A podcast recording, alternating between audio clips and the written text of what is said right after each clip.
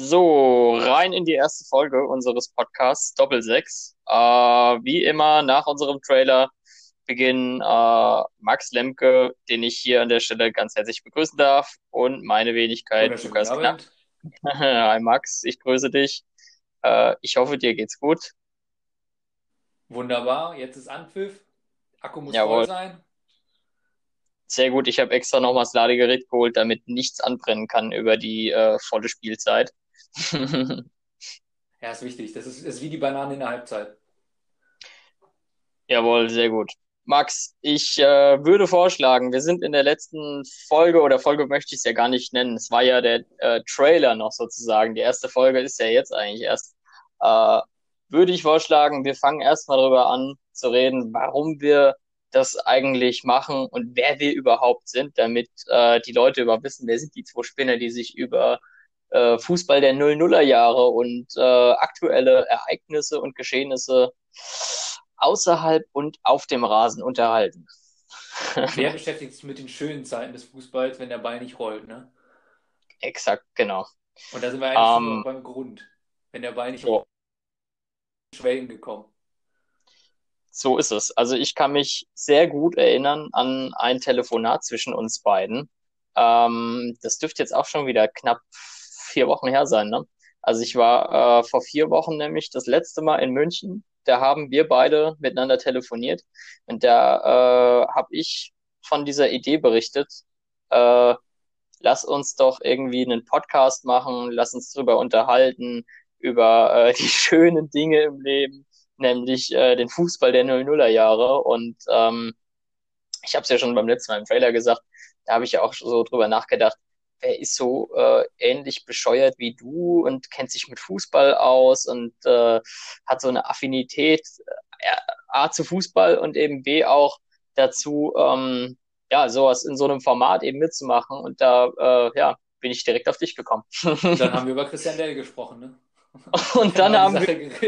Dann haben wir über Christian Dell gesprochen, über meine Autogrammkarte, die mittlerweile in meiner Wohnung in München äh, über meinem Schreibtisch hängt, eingerahmt aus der Saison 06, 07, glaube ich.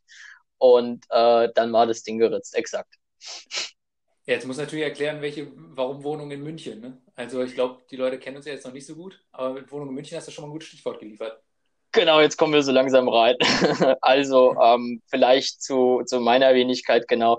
Ähm, ja, Lukas Knapp mein Name und ich äh, studiere in München. Ähm, an der TU in München studiere ich äh, BWL und äh, Informatik im Nebenfach.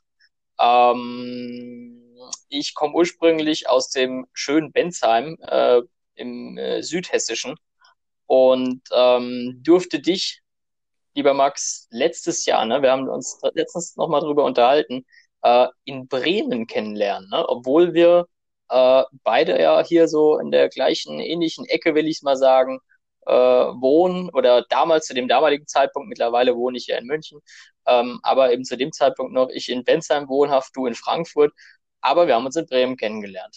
Ja, Ich haben möchte wir ja eigentlich schon viele, viele Fußballstädte eigentlich genannt, ne? Und zwar gar nicht so schlechte. Ja, ich möchte auch gar nicht näher drauf eingehen, warum in Bremen und was wir da gemacht haben, aber egal, wir haben uns äh, eines Abends beim Saufen kennengelernt und waren uns irgendwie von Anfang an sympathisch. Beim genussvollen Philosophieren, nennen wir es mal so. Exakt, so ist Um es. 4 Uhr morgens. Genau. Ja, also jetzt habe ich ein bisschen was von mir erzählt, jetzt können die Leute einschätzen, wer ich so bin und was ich mache. Ach so, ja, zu den Hobbys, das habe ich ja ganz vergessen, das Wichtigste eigentlich von allen, ne? Uni ist ja eigentlich nur die Nebensache. Ja, Äh, natürlich natürlich äh, ja schon immer ähm, Dudelsack spielen. Nein. Fußball.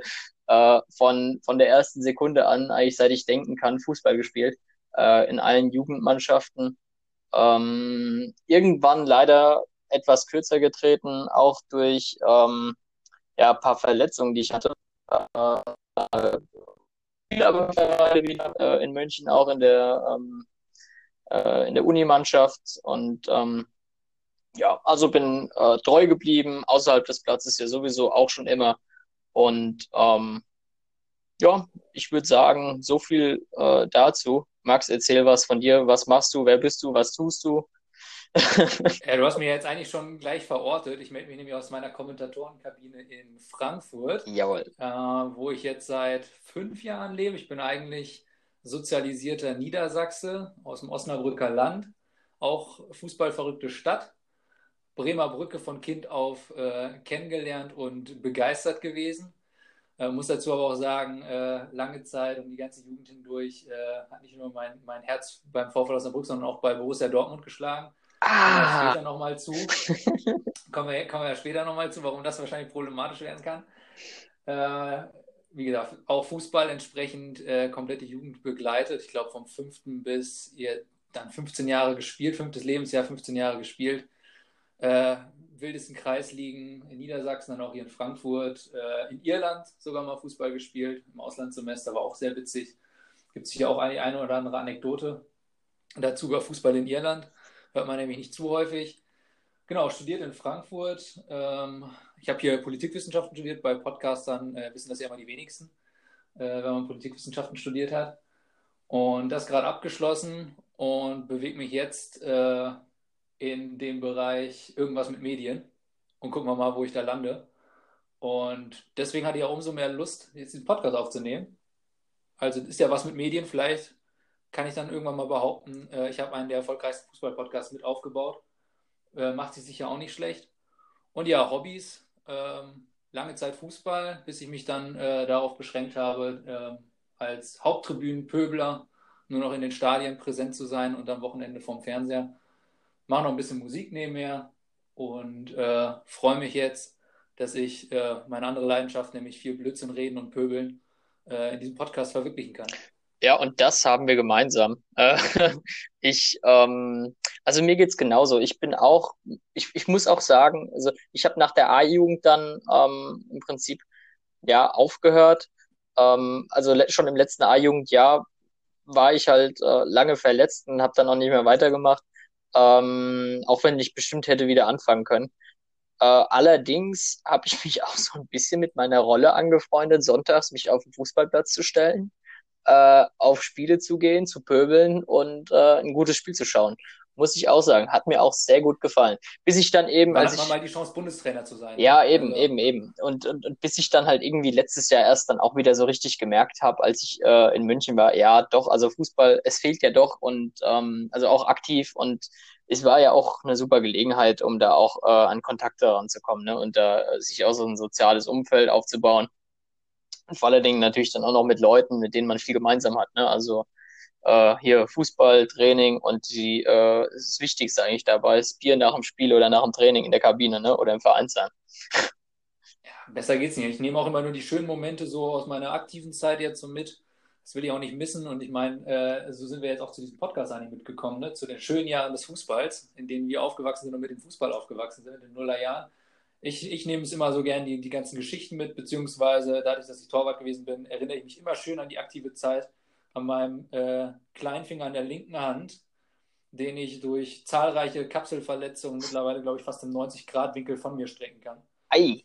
Also das Ding ist komplett hinüber, aber äh, ich gucke immer gern wieder drauf und denke mir, ja, es einige, einige Legendenspiele damit auch machen dürfen. Da fällt mir übrigens gerade ein, ich war vorgestern, also am Sonntag, ähm, mit ein paar Kumpels äh, Fußball spielen. Äh, und zwar mit alten äh, Kumpels, mit denen ich zusammen in der äh, A-Jugend war. Und der hat einer äh, meiner Freunde ein äh, sehr schönes Kompliment gemacht. Der meinte zu mir, äh, Knappo, wenn du spielst und läufst, könnte man meinen, das wäre irgend so ein Aha-Spieler, der schon so 35 Jahre äh, Fußball spielen auf dem Buckel hat. Gut gealtert. Du machst den Pizarro-Prozess. Ja, also ich habe ja, ich, im Alter besser. Ich, ich habe es als Kompliment wahrgenommen, weil ich habe mir gedacht, wahrscheinlich sieht das alles so unheimlich routiniert aus und ähm, der war bestimmt einfach davon, von meiner Souveränität erstrahlt und ähm, hat, hat es darauf geschoben, ja. Ich kann mir nichts anderes. So in unserem Alter, also jetzt so mit Anfang 20, sind wir eigentlich so in dem Status äh, vielversprechend oder schon ewiges Talent. Also so, wir sind so in der Max-Meyer-Phase. Absolut. Man weiß nicht so recht, was man mit uns anfangen kann. Ab, absolut. Also es ist jetzt, es ist so ein Zwischending, ne? Weil so mit, mit, so mit 17, 18, da bist du immer noch so, ja, da bist du noch so das Rohdiamant, aber dann irgendwann so mit 21, 22, 23, da ist dann irgendwann so das Potenzial dann auch ausgeschöpft. Ne? Also entweder bist angekommen oder nicht. Deswegen kann ich mich eigentlich mit der Rolle des, ähm, des, des Passiven ganz gut anfreunden, der jetzt so am Ende seiner Karriere ist und, und, und er so die Kreisliga-Legende ne, äh, einnimmt. Also die Rolle der Kreisliga-Legende. Ja, du machst den Holger Stanislawski, du bist jetzt Analytiker. Das heißt nicht passiv, sondern du bist Analytiker. Ja, exakt, exakt. Also ich stelle mich auch genauso sonntags hin wie Holger Stanislawski und äh, erkläre an so einem Taktikboard, was äh, meine Kumpels in der Kreisliga C falsch machen. ja, wunderbar. Siehst du auch, die Kameras sind ja auch vor Ort. Jeder gescheite Kreisliga-Verein hat ja auch Kameras. Ja, klar. Um dann die großen, um dann die großen Kacktore an Zeigler zu senden. Ja, ja, klar. Und, und, und dann ähm, eben mein, mein, mein Spruch, damit ich dann eben auch ähm, so ähm, ja, also damit ich auch ernst genommen werde äh, von, von den Leuten außerhalb des auch immer. Ich habe mal in der Jugend sehr hoch gespielt und war mal in einem Probetraining äh, bei Mannheim. Siehst du, da bist du weiter als ich. Ja. Also äh, mich hab, ich, ich konnte mit, mit Kreis Oberliga, äh, konnte ich sogar in Irland punkten. Ja, siehst du ja, mal. Da habe ich, dann, hab ich dann sogar national gespielt und als es zurückkam, konntest du dann sagen, ja, ich habe schon auf nationaler Ebene gespielt. Ja, wahrscheinlich ist aber auch die, die, die Liga in Irland, in der du warst, ähm, wahrscheinlich, also wahrscheinlich war die auch so, also die erste Liga Irlands ist wahrscheinlich auch ungefähr so auf so einem Level wie die Kreisoberliga. also bei mir war es halt eben tatsächlich die U21 Uniliga. Ja, muss man allerdings dazu sagen, die sind schon so ein bisschen amerikanisiert unterwegs. Ja. In ihrer Struktur. Das heißt, du hast da schon professionelle Fußballer, die dich trainieren. Und äh, entsprechend hast du da auch einen gewissen Leistungszug hinter. Also war das dann auch ähm, sozusagen wirklich so wie, ich nenne es jetzt einfach mal die Bundesliga der Universitätsmannschaften? Mehr oder minder. Also wir sind quer durch Irland gefahren zu den Spielen und haben da gegen andere Universitäten gespielt. Auch alle so, sag mal, First-Year-Studenten. Und ich muss sagen, da waren Stark. Kicker dabei in der Mannschaft. Ja. Hey, mit 19, die hätten bei uns, 18, 19 waren die, äh, ich war, glaube ich, 21. Mhm. Und äh, die hättest du bei uns locker, ja, lass es mal Oberliga gewesen sein. Vor allem so gerade aus dem Sprung in der Jugend so, da waren echte, echte Tiere dabei.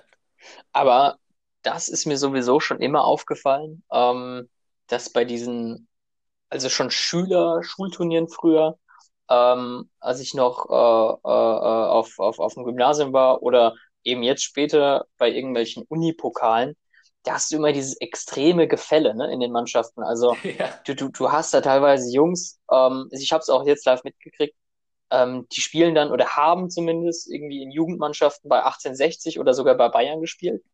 Ähm, ja, und dann sind da eben die absoluten Kreisliga-Kicker, so, ne, wie, ich sag mal, wir. Ja, dann haben sie die Frauen und das Bier entdeckt, ne? ja, also du hast da so. War vorbei. Das ist, das ist irgendwie so eine schöne Mischung. Also das Gefälle ist riesig. Ähm, und äh, ich finde auch immer an diesen ganzen Uniligen und Unipokalen, das ist auch so der Charme dabei. Also du, du, du kannst einfach keine Mannschaft einschätzen. Null. Weil du einfach keinen Plan hast, was sind das für Jungs, die dir gegenüberstehen. Ne? Ich meine, in der, in, der, in der Kreisliga oder Gruppenliga oder Region, Regionalliga oder was auch immer, da kannst du ja wenigstens einschätzen, naja, das hat ja ungefähr einen Grund, warum die hier in der Kreisklasse kicken, ne? So. Also, äh, da, da, da kannst du deinen Gegner zumindest einschätzen. Du weißt, was passiert, so ungefähr. Also ich meine, klar gibt's da auch mal bessere Mannschaften und schlechtere, aber so, ich würde mal sagen, so im Mittel ist das alles äh, ziemlich ähnlich und gleich. Aber bei diesen Unipokalen, also da gehen dann. Und du hast genug Trainer, die mal auf einem Lehrgang waren und entsprechend sogar eine Taktik vorgegeben haben, die nicht richtig umgesetzt werden kann. Aber jeder glaubt, eine Taktik zu haben. Das ist, glaube ich, bei Uniturnieren nicht so. Exakt. Also ja, da geht noch, da geht noch so die Taktik äh, à la Christoph Daum. Jeder Spieler, der den Platz betritt, hat das Ticket zum Krankenhaus schon dabei. Ob er es einlöst oder nicht, weiß der erst nach dem Spiel. Es ist, es ist Wild West, ne? Wollte ich auch gerade sagen. ja, also äh, ich weiß gerade gar nicht, wie wir drauf gekommen sind. Ach so, doch, ja, genau, weil du äh, hattest erzählt von deinem, von deinem, von deinem Irland-Abenteuer als, als, als äh, Legionär quasi dort. Ja, beziehungsweise eigentlich unser gemeinsames Hobby als Kreisliga-Legenden, 15 Jahre durch die äh, Ligen marodiert zu sein und die Jugenden und uns jetzt auf den analytischen Teil, beziehungsweise den pöbelnden Teil äh, zu beschränken, auf die, auf die schönen Dinge im Leben. Genau, genau. Und ähm, ich würde auch sagen, da, da, so, so, so starten wir jetzt auch mal analytisch, äh, nämlich äh, mit, mit dem Bundesliga-Restart, der jetzt am Wochenende kommt. Ähm, wo wir uns oder wo ich mir auch die Frage gestellt habe in den letzten Tagen immer mehr, äh, ja, was soll man davon halten? Ne? Also man muss ja dazu sagen, jetzt, ähm, wir sind ja inmitten dieser Corona-Zeit und ich würde gerne sagen, dass wir am Ende sind, wobei ich es irgendwie noch nicht so richtig glaube. Ähm, auf jeden Fall soll die Bundesliga am Wochenende wieder starten, was ich persönlich als Fußballfan natürlich klasse finde, äh, weil ich einfach froh bin, dass mal wieder was passiert, dass wir mal wieder was zu tun haben. Man muss es ja wirklich so sagen, weil es, ich finde es mittlerweile echt ätzend, was, was, was, was, was, dass wir einfach gar nichts zu tun haben und dass eben alles stillgelegt ist, das komplette öffentliche Leben sozusagen. Deswegen bin ich eigentlich auch froh, äh, wie gesagt, dass die Bundesliga wieder weitergeht, aber äh, wenn man sich dann eben mal so diese ganzen Maßnahmen, die jetzt dafür getroffen werden, anschaut oder ähm, auch so die, die Maßnahmen, die so im öffentlichen Leben getroffen werden, da muss man doch schon sagen, es ist alles ein bisschen unverhältnismäßig. Also, dass so eine Bundesliga dann starten darf und die, die normale Dorfkneipe hier ähm, ja, die ähm, unterliegt irgendwelchen Auflagen, weshalb sie nicht aufmachen darf. Wie siehst du es, ja, Max? Wie, wie, viele, wie viele Millionen Fußballfans jetzt einfach Angst haben, aus dem Trott der letzten Wochen zu vergessen, am Samstag jetzt einzuschalten, obwohl sie da die ganze Zeit drauf gewartet haben. Weißt du, dieses, dieses Gefühl, du hast eigentlich etwas, worauf du dich wahnsinnig freust, aber du bist schon so in dem Trott, dass keine Bundesliga ist, ja. dass du wahrscheinlich jetzt am Samstag gewohnheitsmäßig auch gar nicht den Fernseher einschaltest, weil du immer noch glaubst, dass keine Bundesliga läuft. Also, die starten ja jetzt so ein bisschen hoppla hopp. Das ist jetzt so innerhalb von zwei Wochen ein bisschen geboren und mit so einem Notfallspielplan. Was passiert, wenn wir doch nochmal abbrechen müssen? Ja, ja, ja. Ich habe heute gelesen, jetzt mit Meister wird auf jeden Fall gekürt. Mhm. Zwei sollen absteigen. Ja. Also, äh, schade also, Werder Bremen. Ich, ich, Aber, man muss ja eben auch mal dazu sagen, ähm, jetzt so wie äh, Dynamo Dresden, wo es ja diese zwei Corona-Fälle Fälle äh, offensichtlich gab, weshalb ja auch die komplette Mannschaft äh, 14 Tage in Quarantäne ist, ähm, das kann uns ja jetzt permanent drohen. Ne? Also ich meine, die Jungs, ähm, ich weiß nicht, wie es genau abläuft, aber ähm, ich denke nicht, dass die jetzt in kompletter Isolation leben werden. Ja, die, die Bundesliga-Mannschaften. Ja, die werden ja auch immer mal wieder nach Hause fahren, die werden zu ihren, zu ihrer Familie fahren, zu ihren Kindern ähm, die jetzt eventuell auch wieder in die Schule gehen oder in die Kindergärten, ja, und wenn dann doch irgendeiner angesteckt wird, ähm, ist im Prinzip die gesamte Planung der DFL futsch. Ja, was passiert? Also, ich meine, jetzt ist es Dynamo Dresden, der Aufschrei ist nicht groß. Was wäre denn gewesen, wenn es der FC Bayern München gewesen wäre? Ja, oder, oder Borussia Dortmund? Da äh, garantiere ich dir, dann hätte man noch mal drüber nachgedacht, lässt man wirklich jetzt die Bundesliga anlaufen oder ja, wenn die Bayern jetzt schon raus sind, äh, kann man es dann überhaupt verantworten, das dann durchzuziehen? Weil im Endeffekt geht es ja nur noch darum, wer wird Meister oder nicht. Ja, also, also ich kann es mir auch nur so vorstellen. Vor allem, äh, ich habe mir auch immer so die Frage gestellt, was äh, wer jetzt eigentlich passiert oder dankenswerterweise äh, sind die Reisen eingeschränkt. Wenn jetzt sowas wie ein Aubameyang damals einfach nochmal so nach Mailand zum Friseur fliegt, weil er gerade Laune hat. ne? Also und kommt dann mit Corona wieder. Ne? Ja. Dann hast natürlich äh, und dann heißt es wieder, ja, konnte man ja nicht wissen, ne, dass ne, so ein Friseurbesuch so riskant ist, auch wenn bei uns die Friseure zu sind.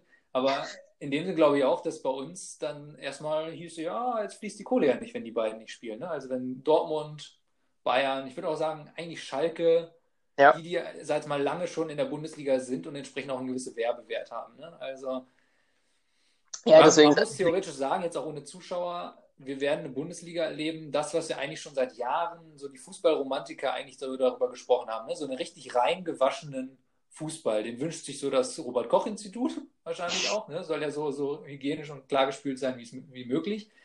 Ähm, Zweikämpfe sind ein Riesenthema. Zuschauer hat man jetzt, äh, sag jetzt mal, entschärft. Aber in dem Sinn bin ich gespannt, wie auch dieses Spiel werden wird. Aber obwohl ja eigentlich Salomon Kalou jetzt eigentlich den Beweis liefert, wir werden weiterhin Zweikämpfe erleben. Und äh, was ja, ich meine, es ist ja schon krass, dass man darüber diskutiert hat, ob Zweikämpfe wirklich zugelassen sein sollen. Ne, als also, man quasi bei der Blutgrätsche gleichzeitig ihm noch ins Gesicht spuckt. Also, ne, das ist, ich bin mal gespannt, auch allein psychisch schon, ob die Spieler so ähm, Bock haben auf Körperkontakt. Ich meine, klar, ich meine, wir wissen es alle, wenn dann mal so ein Spiel angepfiffen wird, Adrenalin ist hoch, ne? Du denkst ja. an gar nichts mehr. Du gehst volle Kanne, äh, volle Kanne in die Zweikämpfe rein. Ich nehme auch an, dass es den Spielern so gehen wird, aber es ist trotzdem wahrscheinlich für jeden einzelnen Bundesligaspieler ein ganz komisches Erlebnis. Und aber wird da wirklich Adrenalin sein? Weil ich glaube, so ohne Zuschauer sind die, glaube ich, dann alle so ein bisschen in dem Modus und wir werden, glaube ich, viele Spiele erleben, wo wir denken, sag mal, gucken wir gerade auf Sport 1 die Saisonvorbereitung. Ne? Also ja, das habe ich mich auch schon gefragt. Was, irgendwo in werden die Spanien an einem Trainingsplatz, ja, ja, wo du dann irgendwie das, den, den Schrei von der Trainerbank noch hörst. Ja, ja, ja, mit, ja. mit irgendeiner B11, obwohl wir da quasi gestandene Bundesligaspieler sehen, stehen haben. Das sind ja auch Spiele, die guckst du auch immer nur, weil echt saulangweilig ist und ungefähr ja. gar, also du, hast, du hast schon so eine krasse Sehnsucht nach Fußball, dass du dir irgendwie ähm, äh, den ersten FC Köln gegen Antalya Sport anschaust ähm, und hast da und echt null Bock drauf. Ne? Ja. So nach dem Motto, was die Neuzugänge da machen. Also ich bin, ich bin auch mal gespannt, was da jetzt so, wie das abgehen wird, ja. Ähm, wie, wie, wie die Spieler auftreten werden, ähm, wie es, wie es, was das für ein Gefühl wird. Ich meine, Geisterspiele gab es ja schon immer mal, ja, ja. Durch, irgendwelche Ausschreitungen und so weiter. Die Eintracht hat das, glaube ich, ein paar Mal schon gemacht. Ähm, ich fand es immer extrem komisch, habe die Spiele auch komischerweise nie gerne dann geschaut. Ähm, jetzt freue ich mich einfach mal wieder drauf, dass man einfach mal wieder gespielt wird. Ähm, aber ja, wir, wir, warten mal ab. Ich muss ganz ehrlich sagen, ich habe auch lange gezweifelt, als es hieß, ja, es wird wieder gespielt, als dann noch der Kollege Salou, äh, nee, Kalu sein Video rausgehauen hat, da habe ich auch gedacht, oh, das war's jetzt. Ähm, also es kann doch keiner so blöd sein. Ähm, und, und, und denkt, das ist nur bei der Hertha so. Ähm, das muss ja bei anderen Vereinen auch so sein wahrscheinlich. Ähm, aber die DFL hat sich nicht beirren lassen und auch von der Regierung kam kein, kein weiterer Druck. Deswegen, wir dürfen gespannt sein. Sagen, wir, wir, haben da einfach Top-Lobbyarbeit gesehen, ne? Und hast Absolut. du gerade ernsthaft Salou gesagt? Also ich glaube nicht, dass Bashiru Salou damals irgendwie so ein Video gemacht hätte. Also ich, ich glaube auch, äh, äh, ich, bin, ich bin schon so drin hier in den Nullerjahren, ja. ja. Ich, äh, also der Name Kalu, eigentlich kenne ich den gar nicht. aber aber äh, Thema leere Ränge, da sieht man eigentlich erst so den richtigen Wert der Bundesliga. Machen so Haupttribünenpöbler wie uns aus. Ne? Also wenn du überlegst, ich glaube, das ist doch eher das Schöne, wenn dann die Stimmung so auch nicht nur von den, aus den, von den Ultras kommt, die so ja quasi so das Grundrauschen sind, sondern wenn das komplette Stadion mitgeht. Ne, also ja. so dieses, äh, ich weiß gar nicht, wer hat das denn zuletzt gesagt, äh, dass er gern nach, nach Osnabrück zum Beispiel kommt. Das finde ich ja auch, äh, da machen wir uns in Osnabrück, haben wir uns mal einen Spaß gemacht, wer da irgendwie auf der, auf der Haupttribüne sitzt oder dann auf der Nordtribüne, die dann umgebaut wurde zu einer Sitzplatztribüne, wo die Trainerbänke direkt davor sind. Und ja. ich glaube, der Trainer von Heidenheim, Schmidt, hat es gesagt, als er dann gesagt hat, ich komme immer gern nach Osnabrück, weil da wirst du 90 Minuten von hinten durchbeleidigt. ja, das heißt, wenn dann schön die, die Oppas mit den Schiebermützen ja, dahinter sitzen und dir richtig Zunder geben über 90 Minuten, was eigentlich für eine Flachpfeife du bist. Und das wird, glaube ich, auch ein bisschen fehlen und das Adrenalin irgendwie bei den Spielern zu, push, zu pushen, weil ich glaube, äh, sag jetzt mal Gehaltsverzicht und äh, der oder auch der reguläre Gehaltscheck macht jetzt nicht so wahnsinnig Laune auf Zweikampf, ne? Man hat auch Nein. ein Schienbein, ne? Ja, ja, also ähm, ich, ich glaube es ich glaub's eben auch. Und was ich so spannend finde an der, an der ganzen Sache ist, wir haben ja, bevor dieser ganze Corona-Kram äh, die Nachrichten absolut dominiert hat, hatten wir ja mega lange über die Fankultur und Fanszene in Deutschland gesprochen, was mit den Ultras durch diese ganzen Ausschreitungen und Plakate gegen Hop und gegen sonst irgendwen. Ähm, und im Endeffekt, es wurde durch Corona alles ad absurdum geführt. Diese komplette Diskussion, die findet gar nicht mehr statt, die ist komplett auf Eis gelegt. Keiner will mehr irgendwas davon hören und wissen, weil ähm, man ist einfach, man wäre einfach froh, wenn wieder Fans im Stadion wären. Ja, also ich glaube, da gibt es einige, die würden sagen, komm, spannt eure Plakate auf Scheiß drauf, Hauptsache wir können wieder in die Stadien rein, haben die vollen Stadien. Ja, weil äh, wen du hörst, jeder ist eigentlich nur von dieser gesamten Situation mega abgefuckt. Also keiner hat eigentlich wirklich Bock auf diese Geisterspiele. Ähm, gleichwohl natürlich jeder froh ist, dass einfach wieder der Ball rollt. Ne? Und man nicht auf weißrussischen Fußball wetten muss. So ist es. auf irgendwelche Mannschaften, die noch keine einzige Sau äh, jemals mitbekommen hat. Wobei, du, stimmt nicht ich, ganz. Du, ich selbst mache äh, keine Sportwetten, aber was ich schon für Begegnungen gehört habe, wo Leute darauf gewettet haben aus meinem Umfeld, da denke ich mir auch. Ich bin einmal mit der weißrussischen Liga in Kontakt gekommen, als ich mir den äh, Karriereverlauf von Alexander Lepp angeschaut habe. das denke ich mir. Ja, okay, aber das Jahr gespielt, oder nicht? Oder zockt der immer noch bei Barte? Ich weiß es nicht genau, aber ich habe nichts mehr gehört vom Kollegen Lepp. Aber das ist doch ein Stichwort. Vielleicht könnte mir die Redaktion hier irgendwas nachreichen zum Kollegen Alexandre Lepp. Ähm, so, und ich höre gerade, der Kollege Lepp ist 39 und hat Karriereende gemacht. Ah. Ja, und wo hat er seine Karriere beendet? Wird mir auch gerade in diesem Moment nachgereicht. Ah ja, vor zwei Monaten. Und zwar in Isloch in Weißrussland. Ach du Scheiße. In der ersten Liga. Der, ja, er war vorher bei Bate, aber dafür hat es scheinbar nicht mehr gereicht. Die haben ihn nach einem Jahr an Isloch abgegeben. Nein, also, die wollten ihn. Die Redaktion, die, wollten ihn. die Redaktion funktioniert. Das war doch eine super Generalprobe. Ja. Wunderbar. Du bist aber jetzt die Redaktion. Ich merke das. ich bin keine äh, Redaktion. Ich habe hier meine Angestellten. Genau, ja, ja. Ne? Du hast deine Stannis und deine, deine Thomas Bräuchs dahinter sitzen. Ja, ja, die, die Packing-Daten durchgeben. Um mich rum. Ich habe hier irgendwie ähm, tausende Monitore, wo ich diverse Statistiken und Daten empfange. Und als ich den Namen Alexandre Lab in den Mund genommen habe, plötzlich ist es vor mir aufgepoppt und der ganze Karriereverlauf in die Transfermarkt.de Seite nochmal im Überblick. Ähm, ja, ja und am 6. Scheiß auf München, du bist eigentlich der Typ im, im Keller in Köln. Exakt, exakt. Ja, du hast alles im Blick. Ja, du bist, also, du bist schuld für zwei Minuten Verzögerung pro Spiel. Ja, genau, weil ich das eben ähm, alles analysiere und wie du weißt, lasse ich mir dabei Zeit und dann ähm, irgendwann kommt dann meine Meldung und dann wird eben so entschieden, wie ich will. Ne? Ja, muss. Also anders funktioniert es ja nicht. Und vor allem, du, du pfeifst dann mal den Schiedsrichter nochmal so quer über das Spielfeld, um zu diesem Monitor zu laufen, um gleichzeitig zu belabern, was du eigentlich schon gesehen hast. Also ich muss aber an der Stelle auch mal sagen, ich bin gerade ein bisschen schockiert. Ich sag dir auch warum. Ähm, ich meine, der, der Lab hat ja drei Jahre lang, also ich möchte jetzt gar nicht lang auf Lab rumreiten. Ich möchte, ich, ich, habe da nur was schockiert hat. Und zwar, der war ja, als er bei Arsenal war, in der Saison, nach der 0, Saison 07, 08, war der ja, würde ich sagen, so am, am Gipfel seiner Karriere. Ne? Also da war er ja wohl. Der war ja absolut. Spielmacher, das war ja dann eher Schaffenskraft. Ist er ja zum FC Barcelona gewechselt. Jetzt Stimmt. Rate mal, rate mal, zu dem Zeitpunkt seiner Saison 2000, also er ist im Sommer 2008 dahin gewechselt, für wie viel Euro der dahin gewechselt ist. 2,8 Transfer Arsenal, Barcelona. Seiner Karriere. Rate mal, wie viel Euro. Einfach nur, damit man mal ein Gefühl dafür hat, was Transfers so heute kosten und wie viel sie noch so vor zwölf Jahren gekostet ah, das haben. Das muss damals so ein klassischer 5 bis 8 Millionen Transfer gewesen sein. Ah, nicht ganz. Also äh, 10, 10 Millionen kannst du draufrechnen. Es waren 17 Millionen. Aber kein Scheiß. ganz ehrlich. Ey, das waren damals aber richtig viele Mücken. War, war viel Asche, ja.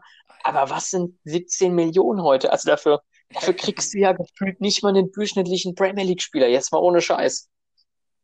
Ja, äh, übrigens, Anekdote von heute. Ja, 17 Millionen, es wird jetzt groß diskutiert, ob jetzt diese Ablösesummen einbrechen.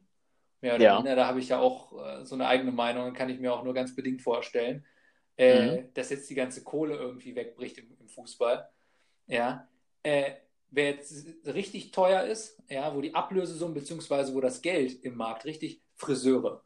Ja, mir wurden heute richtig viel Kohle beim Friseur abgelatzt. Da dachte ich mir also, wenn Spielerberater jetzt unzufrieden sind mit ihren, mit ihren, äh, mit ihren Kickern, ja, dass die nicht mehr genug Kohle, weil die Gehälter gekürzt werden oder auch die Ablösesummen geringer werden, holt euch Friseure. Ja, ja die rufen gerade, die holen gerade richtig Marge.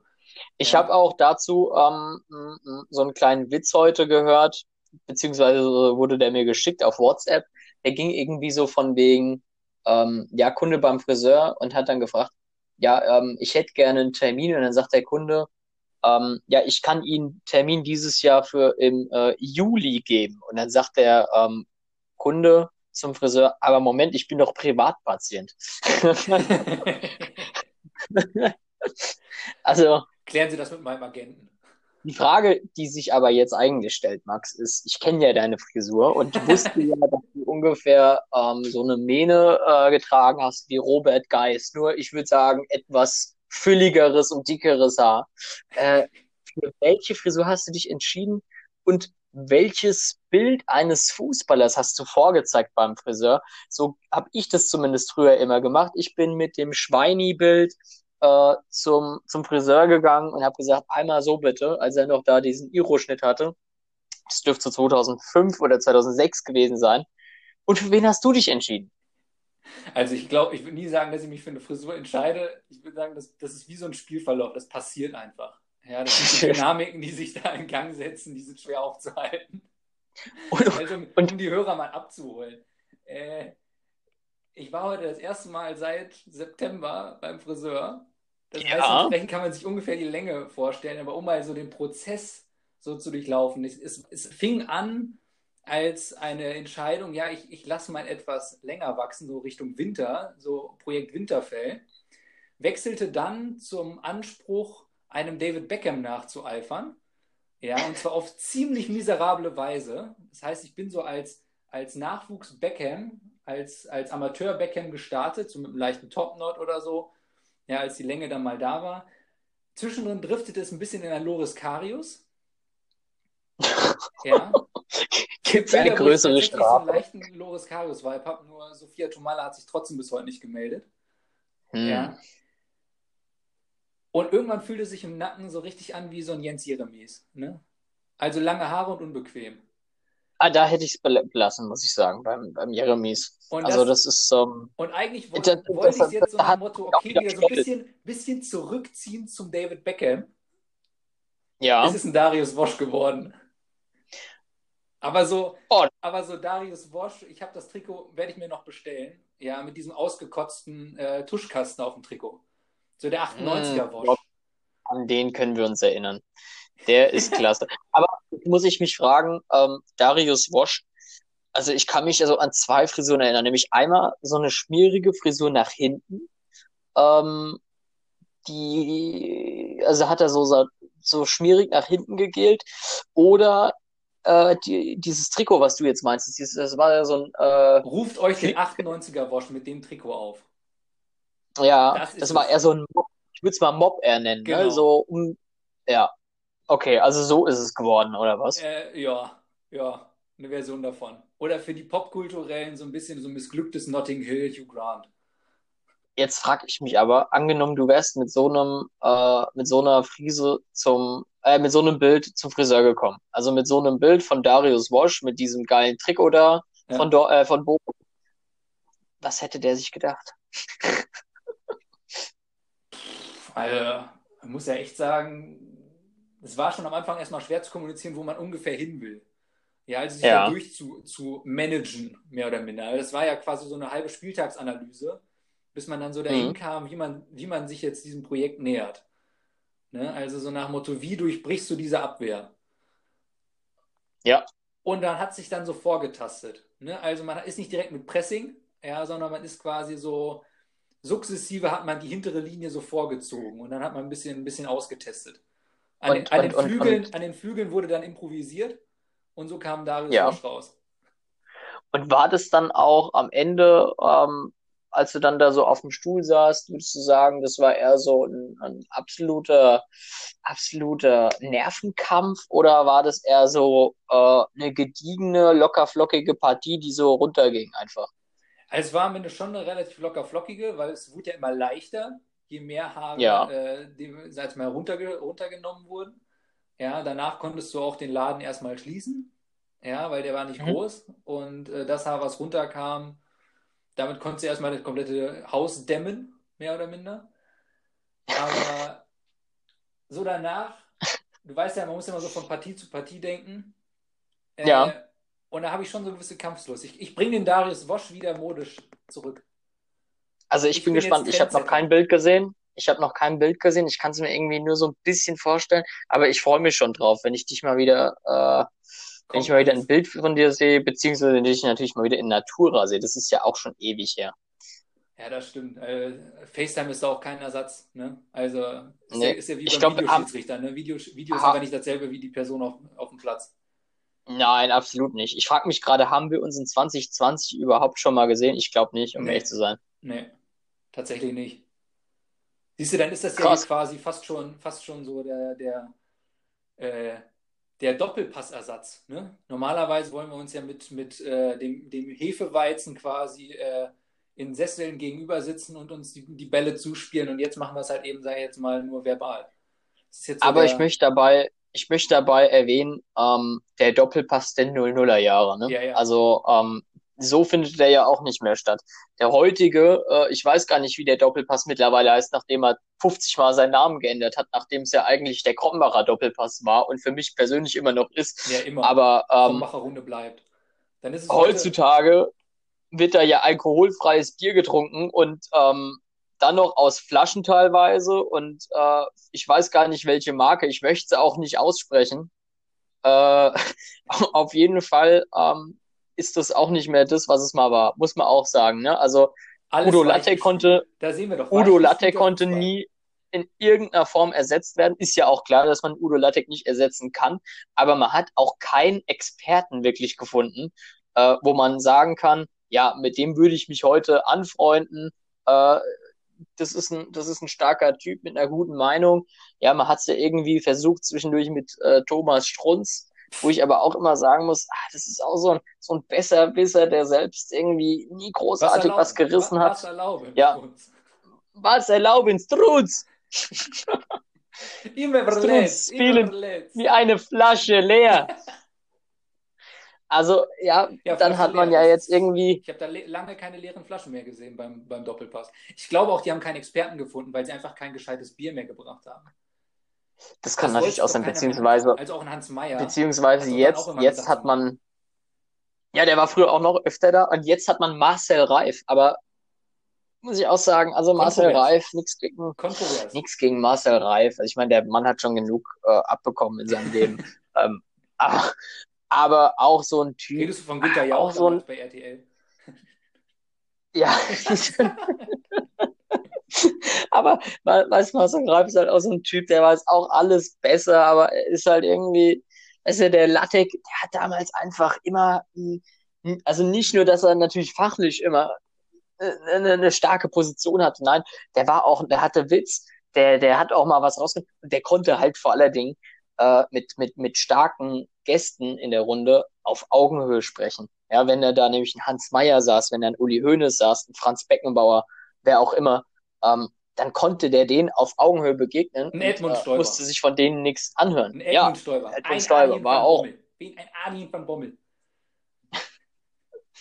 Ganz großartig, großartig. Ja, aber da sind wir ja eigentlich schon bei der, bei der Namensgebung des Doppelpasses. Ja, äh, können sie ja eigentlich jetzt auch anpassen auf die Bundesliga. Und Namensrechte werden ja immer sowieso ganz gern veräußert. Wenn die Marke Bundesliga jetzt sogar in Geldnot kommt, können sie ja eigentlich auch die Rechte an was sehr politisch korrektes und jetzt auch hygienisches eigentlich abgeben, dann haben wir den Jever Fun Doppelpass ja über die Sakrotan Bundesliga. Ja, könnte man machen. Ja. Könnte man drüber nachdenken zumindest, ne, um äh, irgendwie diese finanziellen Verluste auszugleichen. Es interessiert ja eh keinen mehr. Ähm, ich muss dir ehrlich sagen, bei den vielen Namensänderungen, ne, wie jetzt auch wieder im Waldstadion, also die Commerzbank Arena wurde ja auch wird jetzt auch umbenannt. Ich glaube in Deutsche Bank Park oder wie auch immer ich kann es nicht mehr ernst nehmen. Ich ähm, behalte die alten Namen wie Waldstadion oder äh, oder den Mobilat Fan Talk, den es für mich Gott. immer noch gibt. Ich behalte alles bei. Ja. Ähm, aber, aber weil ich komme auch gar nicht mehr mit, um echt zu sein. Deutsche Bankpark, jetzt mal so aus, aus Frankfurter äh, Corona-Sicht, ist eigentlich zum denkbar ja. ungünstigsten Zeitpunkt gekommen, ne? Weil die Leute suchen ja den Park. Da kannst du auch ja. keine Geisterspiele organisieren mich wundert es auch, wie man als Eintracht Frankfurt überhaupt mit dem äh, Haus Deutsche Bank in äh, Verbindung gebracht werden Wenn man von der möchte. Commerzbank kommt. Eben, da denkt man schon, schlimmer geht's nicht, aber dann hat sich irgendjemand bei der Eintracht gedacht, komm, ich setze einen drauf. Jetzt machen wir mal richtig was für die Publicity. Ne? Kontrovers. Ja. Naja, aber okay. Äh, wir wollen nicht zu politisch werden, ne, haben wir gesagt. ähm, ich habe aber heute gelesen, nee, ich habe schon die Tage gelesen, dass äh, Jens Lehmann auf Jürgen Klinsmann folgt. Wer, was, was denkst du, welche Rolle der da einnimmt? Was denkst du überhaupt? Kann der Jens Lehmann überhaupt die Position von einem Jürgen Klinsmann ersetzen? Also, ich weiß es nicht. Also, das ist ja wieder, das ist ja wieder, wir sind so unterhaltsam geendet, bis dann die, die Bundesliga so in die Winterpause kam und dann auch nicht mehr wirklich ange, nicht mehr angepfiffen wurde. Ähm, mit einem Jürgen Klinsmann, der ja eigentlich einen der denkwürdigsten Abgänge hingelegt hat. Und ich muss ja wirklich sagen, das war ja äh, ein Wintermärchen. Ja, so von der Publicity Ja, absolut. her. Muss man wirklich sagen. Absolut. Und jetzt starten wir wieder mit einem Jens Lehmann. Also Ja, ich habe mit, ich, ja- war, ich, ich, ich bin in einer WhatsApp-Gruppe, da geht's eigentlich um, um, um äh, FIFA-Verabredungen und äh, Fußball-Talk und so weiter. Ich schwöre es dir, da waren acht Wochen lang nur Jürgen Klinsmann-Videos ähm, und nur Sachen, die der bei der Hertha gebracht hat. Also da kam man gar nicht zu historisch und großartig, sondern ähm, alle möglichen Sachen, die der so gebracht hat. Ja, also von seinem Auftakt da in irgendwelchen Facebook-Lives bis hin äh, zu irgendwelchen Megatransfers, die er ankündigt und irgendwelchen Planungen und dann wieder irgendwelchen Facebook Lives, wo er sich verabschiedet. Also es war großartig. Also ich fand's, es war wirklich Winter. Nach dem Sommermärchen kam das Wintermärchen äh, 14 Jahre später. Es ist so, Das- wie du es richtig gesagt Das hast. war, das war so ein bisschen so äh, die, die äh, 2020er Version so von, von Klaus Augenthaler, von so großen Momenten wie von Klaus Augenthaler, der ja auch diese Pressekonferenz gemacht hat, wo er sich selbst die Fragen gestellt hat, Ja. geantwortet hat und ist. Ja, und sich jeder gefragt Die hat, ich, die habe ich vor Augen, ja. was war das jetzt für ein Auftritt? Und äh, Ja. bist dir groß gestartet und, und dann legst du sowas hin. Du, also ich glaube ja, ich glaube ja heute, ich glaube ja heutzutage, äh, der Jürgen Klinsmann, was, der hat das einfach alles antizipiert. Äh, der wusste, was passiert, der wusste, dass Corona kommt, der, ähm, der hatte, der wusste, dass Kalu ein Depp ist. Er hat ja auch in seinem, äh, in seinem Tagebuch hat er, hat er, hat der Jürgen, hat der Jürgen Klinsmann, der hat er, hat er auch geschrieben, ja, der, der Kalu, ja, der Kalu ist äh, satt, ja, ist, äh, bringt keinen Mehrwert und er muss verkauft werden. Ja. Ja, und er der Michael-. Ja, der, Mi- der Michael Preetz, der hat ja schon äh, in, in, in Huntington gesagt, ja, den Carlo verkaufen wir, aber der, äh, der Michael hat nicht mitgemacht und er hat der Jürgen gesagt, gut, dann gehe ich. Siehst du, wir enden mit Mehrwert in der Bundesliga und beginnen wieder mit Ehrwert. Also, Ja, ja, ja, also, ist, die Zeiten ändern sich so schnell und dazwischen steht ein Jens Lehmann, der eine Reproduktionsrate von, von Skandalen über eins hat. Also, ja gut, aber ich muss auch sagen, der Jen- Jens Lehmann ist ja dafür bekannt, ne, dass er, ähm, dass, dass, dass, dass, dass er Fußball ja nur aus, aus reiner, aus reiner Überzeugung und Liebe zum Sport macht. Also ich kann mir nicht vorstellen, dass es dabei um Geld geht. kann ich mir persönlich auch nicht vorstellen, vor allem nicht, wenn, wenn ein Lars Windhorst dabei ist. Das, das ist einfach Nein, pure nein. Liebe. Das ist ganz, Das hat damit ist gar nichts zu totale tun. Identifikation mit dem Verein. Das hat Jens Lehmann, glaube ich, überall schon bewiesen. Das ist einfach der Wappenküsser Jens Lehmann, der ist wieder da. Ja, also ich bin mir auch ganz sicher, ähm, der, der ist bestimmt zur Hertha gegangen, weil der hat sich in die Hertha verliebt, als er damals beim Spiel gegen Argentinien die zwei Elfmeter gehalten hat. Und das war, ich glaube, es war im Olympiastadion. Ich möchte jetzt nichts Falsches sagen, aber ich glaube, es war so. Ich glaube es anders. Und- ich glaube, der hat sich in die Bande des Olympiastadions verliebt. Der ist ja so weggegangen nach dem Elfmeter. Ne? Und dann hat er ja mit dem Finger so gewackelt. Da hat er gesagt, gegen die Bande pisse ich auch noch. Irgendwann werde ich als Aufsichtsrat gegen diese Bande pissen. Eventuell, stimmt. Da habe ich noch gar nicht drüber nachgedacht. Und ich krieg gerade von der Redaktion rein, ja, das Spiel war im Olympiastadion. Also wir wissen auch mittlerweile, warum Jens Lehmann Hertha BSC-Fan ist. Und warum das eine Herzensangelegenheit für ihn ist. Ja. Und aus Corona-Gründen wechselt er auch jetzt täglich die äh, Hertha-Bettwäsche zu Hause. Die er schon seit Jahrzehnten hat. Ja, also äh, ich denke auch, ne? Also der wollte da schon immer mal hin. Ja. Als Spieler hat er es nicht geschafft. Und deswegen sich ist er eben dann, so ähm, Clubs, also nicht so großen Big City Clubs, ja, sondern eher so Dortmund, Schalke, hat sich so ein bisschen dezenter unter, war der unterwegs. Ne? Arsenal, London, das sind ja so die kleinen bodenständigen äh, Vorortvereine. ja, ne? Arsenal, was, was, was ist schon Arsenal, ne? In England. Also Arsenal ist ja ungefähr wie der FC Augsburg in Deutschland, ne? Also ist ja quasi nicht existent so im, im, im ernsten Geschehen, ne? Nee. ne, also so Manuel Ja, jetzt- könnte ja auch theoretisch dann bei, bei Arsenal London trainieren. Absolut. Also ich kann mir auch äh, vorstellen, ähm, der Andi Köpke ist ja mittlerweile auch weg, ne? Der war ja zwischendurch mal geholt von äh, Klinsmann, der war ja ausgeliehen Ich glaube, als der Torwarttrainer. oder? Da war der schon Ja, das könnte auch sein. Ja, den, den, den, ich glaube, das war eher so bei dem, den haben sie, ähm, den haben sie eingeflogen, äh, der ist bestimmt in Tegel gelandet Und ähm, dann, hat, hat, dann ging es einen Rückflug und die haben so lange gebraucht, um den Flughafen zu finden, weil erst sind sie zum äh, falschen, zum BER gefahren und dann haben sie geguckt und haben gar nicht mehr gewusst, oh, wo müssen wir denn jetzt hinbringen. Und dann war eben schon wieder die Zeit rum. Ne? oder, oder es gab einfach schon wieder äh, intern, interne Unruhen. Ja, mit seinem Sohnemann, der ja auch bei der Hertha spielt. Äh, Pascal ah, Köpke. Pascal Köpke. Da gab es Unruhe, weil Pascal nicht vorne sitzen durfte, als sie aufs Gelände gefahren sind. Der, der durfte auch vorne nicht schalten, deswegen gab es da Unruhe im Team. Deswegen musste dann Andi Köpke gehen. Ja, der hat ja auch so ja, einen aufregenden und so einen zeitintensiven Job als Bundestorwarttrainer. Ne? Das muss man ja auch dazu sagen. Ne? Das ist ja wirklich hochgradig beanspruchend. Ja, vor allen Dingen ähm, seit seit seit ähm, Kahn Lehmann, also seit diese Affäre, nenne ich es jetzt einfach mal, vorüber ist, gab es ja auch immer so große Konkurrenzkämpfe im deutschen Tor. Ne? Vor allen Dingen seit 2010, seit äh, Manuel Neuer dann äh, ins Tor gekommen ist, ist ja quasi, da ist ja ständig Rabatz im Tor. Ne? Ja, der ist schon häufiger, also, der war schon häufiger in Frage gestellt. Ne? Also wenn da so ein Tim Wiese auf ne? der Bank sitzt, da kannst du eigentlich einen Neuer nicht mehr wirklich festhalten. Ne? Ja, dann hat er mal einen Ron Robert Zieler äh, wow. am, am Stuhl gesägt, ne? Oder ähm, hm, wen gab es noch, wer da immer mal wieder angerufen Sven wird? Ulreich. Sven Ulreich ähm, hat ja auch. Ah, Sven? Ulreich.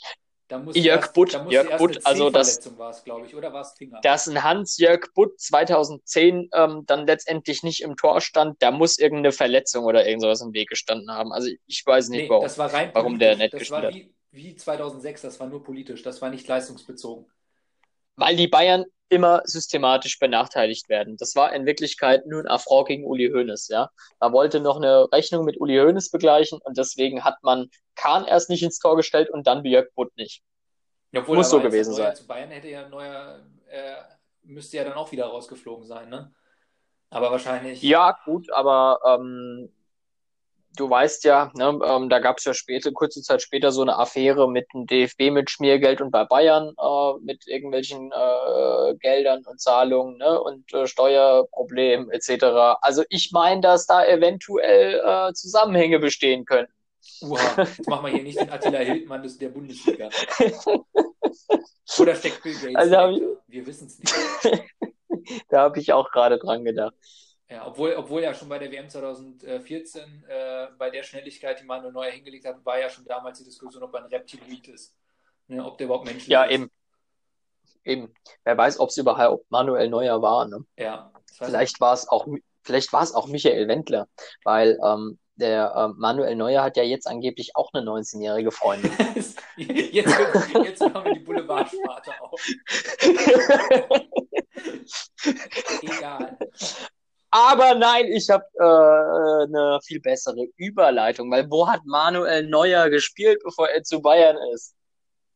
Äh, Herne Ost. Nee, Schalke. So ist es. Und am Wochenende ist Revierderby. Ja, dann äh, Revierderby ohne Zuschauer, du, das ist auch ein Start. Ja, also das habe ich mich auch, also wir hatten es ja eben schon so ein bisschen äh, besprochen und äh, so angeschnitten, ne? wie wird es sein, ähm, wie, werden, wie werden die Spiele sein ohne, ohne die Fans, ohne die Zuschauer. Und ich habe ähm, gerade gestern, glaube ich, äh, wurde mir ein Video auf YouTube empfohlen, nämlich das ähm, 4-2 von äh, Schalke gegen Dortmund in der vergangenen Saison auf, äh, also es war, es war in Dortmund. Und ähm, es war aber kein normales Highlight-Video oder so, sondern ähm, das hat einer aber mit einer echt guten Kamera und auch nicht so verwackelt aus der Schalker Fankurve gemacht. Und da habe ich mir auch gedacht, mein lieber Schwan, da geht's so brutal ab. Und all das soll jetzt am Wochenende fehlen. Ja? Ähm, jetzt mal ohne Scheiß, jetzt, ich sag mal, für so einen, für so einen erfahrenen Hund, wie so ein ich sage jetzt mal Caligiuri, der jetzt schon ein paar Revierderbys mitgemacht hat, der da auch schon echt geile Sachen erlebt hat. Äh, wie muss sich das anfühlen für die, ja? Das ist ja, da wird ja wochenlang drauf hingearbeitet und trainiert und äh, jetzt ist das irgendwie so. Ich, also ich habe, ne, also ich, du weißt ja, ich bin ja äh, Schalke-Nase. Ähm, ich, muss ich aber sagen, ich hab, bei mir kommt, tut doch eigentlich schon weh, wenn jetzt so, wenn du schon bei alten Hasen mit, mit Daniel Caligiuri kommst, ne? Wenn so ein Benedikt Höwedes ja, ja, ja, ja. Wobei Caligiuri ist für mich schon so eine Art ähm, echt, der, das ist so ein Schalker-Typ, das ist so ein Malocher, äh, den habe ich äh, echt schon so also ich finde, der, der passt ganz gut dazu. Gut. Also auf Dortmunder ist ein Seite sympathischer Typ. spielt der Malocher-Typ für mich, den man da eigentlich vorbringen muss, spielt halt eben auch nicht. Also er spielt einfach nicht. Das heißt, der ist effektiv auch nicht Du meinst- da. Du meinst Kevin Großkreuz natürlich. Ja gut, also der wohnt in Dortmund. Ne? Und man munkelt, dass er ab und zu nochmal auf der Bank sitzt und keiner bemerkt, weil ihn keiner mehr kennt. Aber äh, nee, ich meine eigentlich Marcel Schmelzer. Also Schmelle Ah, ist, ja der. Schon, ist ja schon auch so das beste Beispiel für so, ein, für so eine, äh, so eine, so eine Außenverteidiger-Maus. Ne? Einfach relativ schnell äh, Antritt, relativ schnell nach vorne, Zweikampf mittelprächtig, aber bissig. Also der hängt ja wirklich Ich find- so 90 Minuten an der Ferse. Also was ich so krass finde, ist, der war ja, also der war eigentlich absoluter Nationalmannschaftsaspirant. Der, ähm, es hieß ja da so in diesen Meisterjahren von Dortmund, da hat er ja auch, glaube ich, bei beiden Jahren fast alle Spiele gemacht. Ähm, da hieß es ja, das ist ja so das Nonplusultra-Talent in, in, in, auf der Linksverteidigerposition. Dann war er zwischendrin Kapitän, ne, bei Dortmund. Mhm. Äh, hatte mal irgendwie einen vollen Absturz, wo er ja auch nicht gespielt hat. Ähm, Thomas Tuchel jetzt kommt er Absturz? so, ja, jetzt kommt er so langsam wieder. Ähm, der hat eigentlich eine ganz bewegte Karriere hinter sich, ne? Also ich hätte ihn jetzt auch damals, muss ich tatsächlich sagen, wir waren ja noch nie wirklich gesegnet so auf den Außenverteidigerpositionen. Äh, Ja. Ich meine, Philipp Lahm ist da so ein bisschen mit die Ausnahme. Ich, äh, auch wenn er nie an Andreas Hinkel ranreichen würde. Nee, Oder nee, an Arne absolut Friedrich. nicht. An Arne. Äh, Alter, der Arne, der Arne, der, der, dem habe dem ich damals gesagt, der Arne, wenn der TWS, wenn der TWS kommt, ja, der muss seinen Atem spüren. Arne. ja, nee, also ich glaube, äh, es hat noch, haben, so viele haben dann noch nicht den Atem von, von äh, Marcel Schmelzer bei der Nationalmannschaft gespürt. Aber der war schon zu der Mhm. Zeit, also so zwei, ich würde schon sagen 2010 hat es angefangen. Da waren sie so, so, wenn nicht sogar noch vor der Meisterschaft. Äh, da war der schon auf der Linksverteidigerposition, muss man schon sagen, in Deutschland fast für mich unangefochten, was der da Ich meine, da hat. gab's ja auch noch, ja, da gab's ja auch noch keinen Kimmich, da gab's Nee. keinen Klostermann Hector. oder so irgendwas. Äh, Hector war ja auch noch nicht so, ne? Kein Der kam ja auch erst so 2000, 2016 kam der ja eigentlich Kein erst. Plattenhardt, kein Ähm, Halstenberg, was wir jetzt haben. Also jetzt im Nee, Moment wir, kommt wir, wir hatten, guter, wir hatten, guter Schwung. wir hatten keine Außenverteidiger, weil Nee. ich habe mir letztens mal wieder, ne, du weißt, wie es ist hier so in der Corona-Zeit, da äh, guckst du dir ja auch ganz gerne mal wieder diese ähm, Spiele an, zum Beispiel von der WM 2014. Ähm, und da ist mir aufgefallen, unsere Weltmeistermannschaft bestand in der Viererkette hinten rein aus Innenverteidigern. Ja. Es gab eigentlich keine, keine, keine echten Außenverteidiger. Lahm hat ja überwiegend auf der Sechs gespielt. Ähm, wir hatten rechts Hövedes, wir hatten ähm, in der Mitte Boateng und ähm, Hummels? ähm, ähm, Hummels.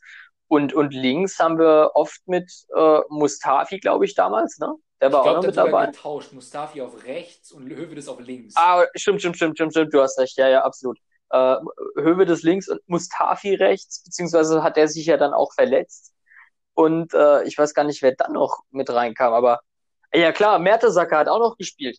Also wir hatten, wir, wir haben da, äh, wir haben da eigentlich mit mit echt nur, also es waren sechs Innenverteidiger und ähm, ja, die die haben sich da irgendwie so- gelassen. Also so Duam und Großkreuz, effektiv. ja, also man muss ja aber auch sagen, die kannst du ja auch nicht reinstellen. Also ist ja auch nicht böse gemeint. Ja, gegen Algerien, gegen Algerien hätte ich gedacht, dass da einer von den beiden hätte da einen besseren Job gemacht. Er hätte Neuer wäre nicht so gefordert, ja, ja. Gegen die schnelleren Algerier kannst du halt eben kein Hövedes oder Mustafi. Und ein Durm ist da schon flinker. Ja, aber. Wenn er da gegen Ich sag mal- Islami und gegen Figuli. Ich, ich, ich, ja, ich habe mich nur schwer getan, ähm, weil die Jungs einfach zu wenig internationale Erfahrung haben. Also ich kann verstehen, warum Löw gesagt hat, ich, Algerien. ich mach's nicht. Wohlgemerkt, ja. Also, es ist jetzt nicht Brasilien, es ist Algerien. Ja gut, Brasilien, die nehme ich nicht ernst. Also das war ja eine, ähm, ja, eine schlechtere Trainingsmannschaft. Also da hätten wir auch gegen die Bayern Amateure spielen können im Halbfinale und ich vermute, es wäre nicht so deutlich ausgegangen. Boah, also, ich würde würd das sogar eher den umstellen. Also ich würde mal sagen, es war einfach ersten 20 Minuten. Ich glaube, so das 2-0 hat sie dann zu den, in die, in die Amateurriegen so katapultiert, so von der, von, von, von der Einstellung, von der Performance her. Ich glaube, vorher war es einfach nur eine schweinegute Dar äh, Darbietung von Deutschland. Ich glaube, mit dem 2-0 in den ersten 20 Minuten, hat man die dann so demoralisiert, dass sie am liebsten auch nur noch Kreisliga gespielt hätten. Die haben da nicht mehr dran geglaubt. Und dann sind sieben Tore gefallen. Weil die auch einfach gedacht haben, ja, das kannst du auch, kannst du auch knicken. Also ich kann mich noch sehr gut an diesen Tag erinnern, als ich dieses Spiel geschaut habe. Und äh, für mich war dieser Tag, ähm, so hart es auch klingt, die ähm, das war sozusagen die Beerdigung der Fußballkarriere von Dante. Also Dante, Dante war für mich immer so ein mega starker, konstanter ähm, Innenverteidiger bei Bayern, also vorher schon auch bei Gladbach, bei Bayern dann eben auch. Ähm, und mit diesem Tag, kein Scheiß, war Dante bockschlecht. Also der war an dem Tag schon sauschlecht und nach dem Spiel ging bei dem nichts mehr. Und ich Also, dachte, der, der war seine auch- Karriere damit beendet, dass er diesen Song aufgenommen hat, der mir jetzt gerade irgendwie nicht, der Titel nicht so einfällt, aber der hat auch irgendeinen Song aufgenommen dann. Einfach so richtig. Meinst du, wir holen die Meisterschaft, Ach du Scheiße. wir ja. holen Europapokal? Das ist auch nicht und besser geworden. ich weiß gar nicht, wie es weitergeht. Ey. Nein. Die sind echt nicht besser geworden, doch. Nee, aber nach der, der hat ja auch nur noch eine Saison dann bei Bayern gemacht, in der er, glaube ich, auch relativ wenig gespielt hat. Da ging nicht mehr viel. Ne? Da war, da Ja. war, da war die Luft schon raus. Also bei dem, ja, ja, da, da war, da war nicht mehr viel drin. Mensch, jetzt sind wir, jetzt sind wir sogar vom Revierderby wieder zu den, zu den, äh, Zur WM Maracanã. 2014 gekommen. Diese le Ja. le leeres Westfalenstadion oder Signal Iduna Park äh, weicht dann doch dem Maracanã. Ja, absolut. Aber wir, man muss auch dazu sagen, wir sind schon lange in der Verlängerung. Ähm, deswegen würde ich Da vorschlagen, merkt man eigentlich mal, so, Wir- wie, wie schnell so diese Zeit rumgeht hier, ne? ja, absolut. Und ich weiß gar nicht, worüber wir geredet haben in den letzten äh, 56 Minuten. Ich schätze, das hat sich Jürgen Klinsmann nach seinem Facebook Live auch gedacht. Ja, wahrscheinlich auch.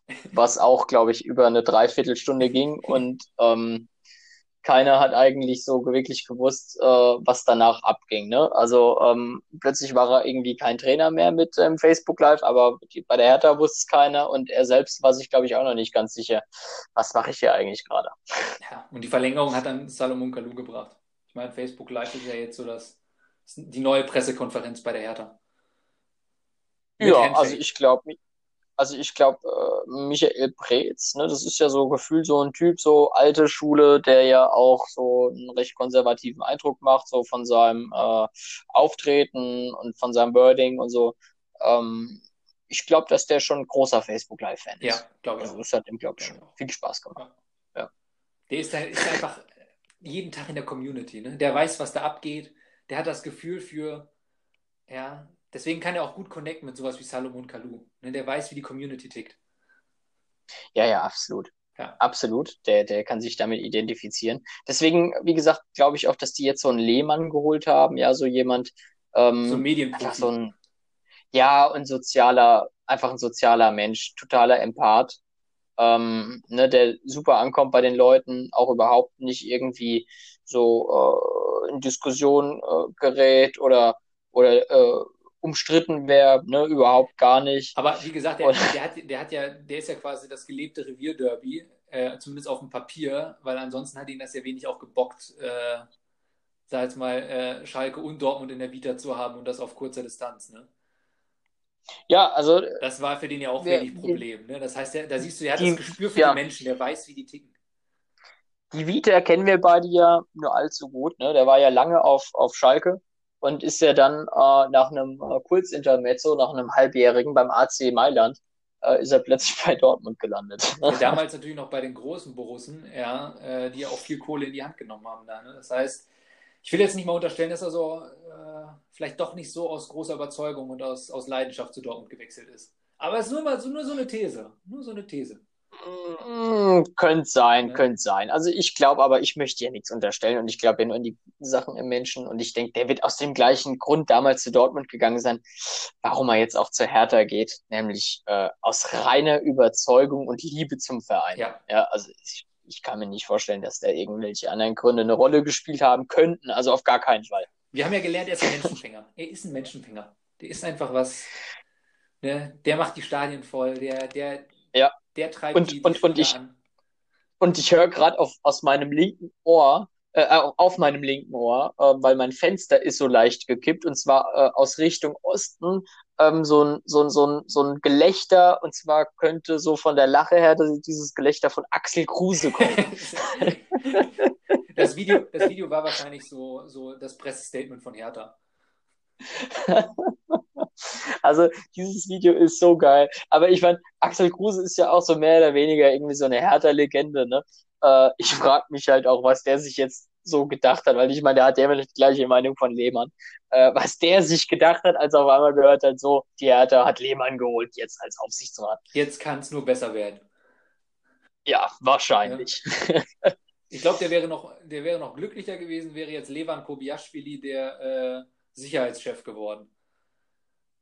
Tja, das, das, das, ja, das glaube ich auch. irgendwie äh, Erfahrung in dem Feld, was, was Vollkontakt angeht, nachweisen. Während ja. Lehmann, was, was menschliche Nähe angeht, glaube ich, ein bisschen schwieriger ist.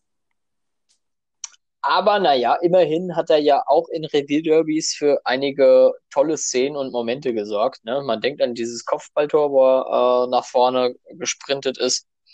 Ähm, insofern kann ich nur sagen, ich glaube, es war in der Saison 97, 98, es war auf jeden Fall noch für Schalke, ne? Also es wurde mir nur Spiel. davon erzählt, beziehungsweise ich habe natürlich dann die Highlights gesehen, ne? weil alterstechnisch wurde es dann schwierig. ja, ich habe es leider live, ich habe es nicht mitgekriegt, ich war an dem Tag verhindert. äh, aber er soll da einen ganz schönen Kopfball gemacht haben an dem Tag. Gemacht äh, Revierderbys, die wir dann geguckt haben, weil das wurde locker vor jedem Revierderby ausgekramt bei jeder ja, Sportschau Mats vorab, ja, bevor dann nochmal der Toyota Corolla äh, beworben wird, über zehn Jahre kam immer diese Szene in der Mats. Ja, immer. Also tatsächlich immer. Also das ist wirklich auch so ein Bild, das kann ich eigentlich fast gar nicht vergessen, ja. ähm, weil ich es so oft gesehen habe. Aber mit diesem Moment, den du, wie du sagtest, der ja, der ja, der ja Laune macht und der ja auch so in die Legenden eingeht, äh, würde ich vorschlagen, dass du an der Stelle deine Top 5 der BVB Derby-Helden, und zwar der 00er Jahre, vorstellst. Jetzt, jetzt nochmal so in, so in der Nachspielzeit, und ich meine, mit Nachspielzeit sind wir ja nicht schon beim jetzt. Thema Lehmann. Ja, weil der Kopfball Absolute ja Nachspielzeit. Der Nachspielzeit. Äh, ja. Okay, in der Nachspielzeit gehen wir nochmal zu den Top 5 Revier-Derby-Helden. Äh, wir hatten, glaube ich, gesagt, dass ich es mal für, für, die Dortmunder Seite so als, als Alt-Dortmunder äh, Anhänger und du auf der Schalker Seite. Jawohl. Wobei ich gestehen muss, ähm, ich habe in zwei Fällen etwas gemogelt und habe Leute reingenommen, äh, die nicht in den 00er Jahren gespielt haben. Meine Auslegung von den... Held ist da auch, auch eine etwas breite. Ist keine klassische. Ja. ja, also ich bin gespannt. Leg los. Also Top 5 und der fünfte Platz, wir sind in der Nachspielzeit, ist Jens Lehmann. Also ich habe gerade schon gesagt, tatsächlich ist Jens Lehmann mein, mein Platz 5. Weil, du weißt aber schon, dass der für, dass der dieses Tor für Schalke gemacht ja, hat, nicht für Dortmund. Ne? Gerade die, die Tatsache, dass er danach zu Dortmund gegangen ist, ja, ohne mit der Wimper zu zucken. Und, In der Saison darauf muss man dazu sagen. und ihm auch immer ins Gesicht stand, dass ihm das so scheißegal ist, dieses Duell und dieses eigentlich nur um ihn geht. Ich habe da diese Szene, wo ich glaube, das war dann in der Saison 2000, 2001, wo Dortmund auch, glaube ich, ja. 4-0 auf den, auf den Deckel bekommen hat gegen Schalke zu Hause. Ja, und Lehmann einfach wirklich die Szene, die ihm gar nicht schmecken kannte, der jagt raus. Ja, ich glaube, gegen Penzer war es, Emilien Penzer. Ja. ja. Ja. Hat schon fest vor den Unbieten. Ja. Nicht nur misslingt dieses Tackling, ja, sondern er kriegt trotzdem Elfmeter gegen sich, obwohl er ihn nicht getroffen hat. Es war offensichtlich eine Schwalbe. Und kassiert dann auch noch einen Elfmeter zu den, äh, zu den drei weiteren Toren und verliert 4 zu 0. Ich glaube, einen beschisseren Tag kann es für Jens Lehmann nicht geben. Also wenn er Scheiße baut, will er ja richtig bauen und jemanden umnieten. Ich kenne diese Szene. Ich kenne diese Szene und die war wirklich ja. sehr dumm. Also ich finde allein auch für den Moment muss ich sagen, und da ohne mit der Wimper zu zucken, äh, als ehemaliger langjähriger Schalker das im Dortmunder Trikot zu machen, äh, Hut ab. Platz 4, noch einer, der für beide Vereine gespielt hat und wo ich auch höchsten Respekt habe, nämlich Felipe Santana. Und jetzt müsste ich fragen, was der mit dem Revierderby, weil Tatsache, er hat sieben Revierderbys äh, gespielt und alle für Dortmund. Ja.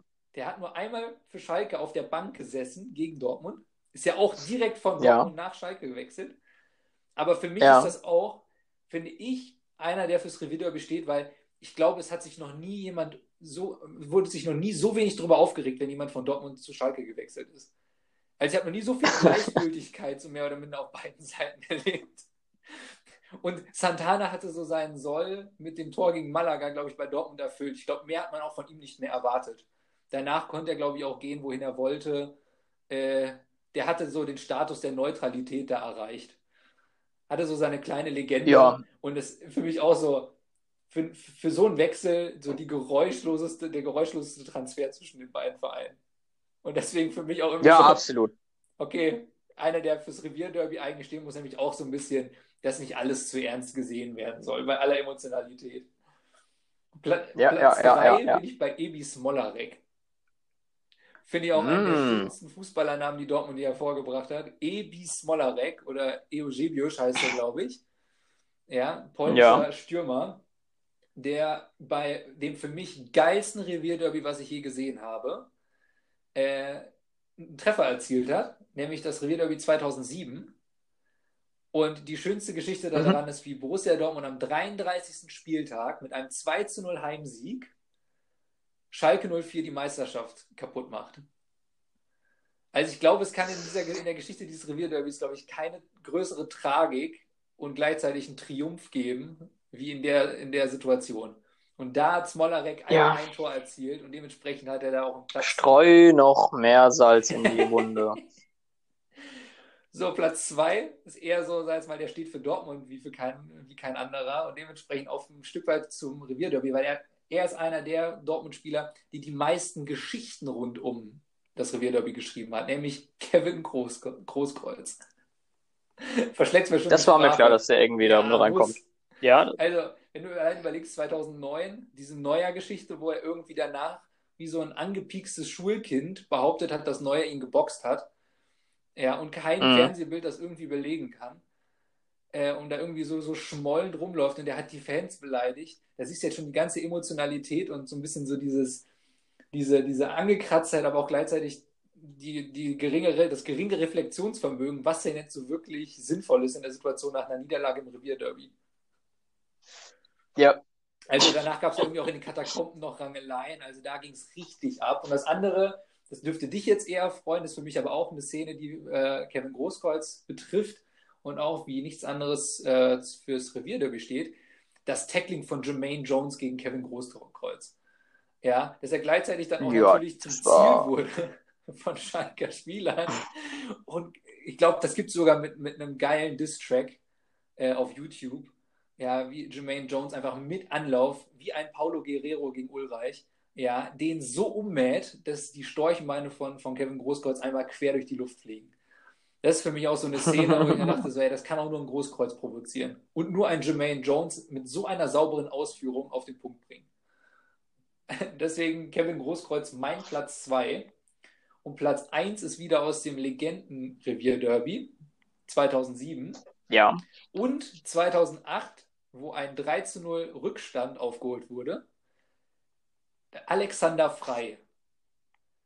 Auch Na gut, äh, ehemalige. Dortmunder Legende Ja, fast schon, ne? Ich meine, ähm, Und mit, Kapitän auch lange. genau, und mit äh, den beiden, nämlich einmal 2007, das 2 zu 0 war es, glaube ich, per Elfmeter. Nee, Quatsch, per Elfmeter hat er das 3 zu 3 2008 geschossen. Da hatte nämlich Schalke dann so den Moment, den äh, Dortmund letztes Jahr, vorletztes Jahr hatte beim 4 zu 4. Hatte Schalke damals hat 3-0 in Dortmund geführt und hat es dann noch aus der Hand gegeben. Und Alex Frei hat das ganze Ding gedreht. Deswegen Alex Frei verbinde ich nämlich mit diesem Spiel noch am allermeisten, mehr noch als Smolarek. Deswegen ist Alex Frei meine Mhm. Nummer 1 für das unfassbar legendäre Revier Derby 2007. Ja, Das war natürlich jetzt ein wilder Ritt.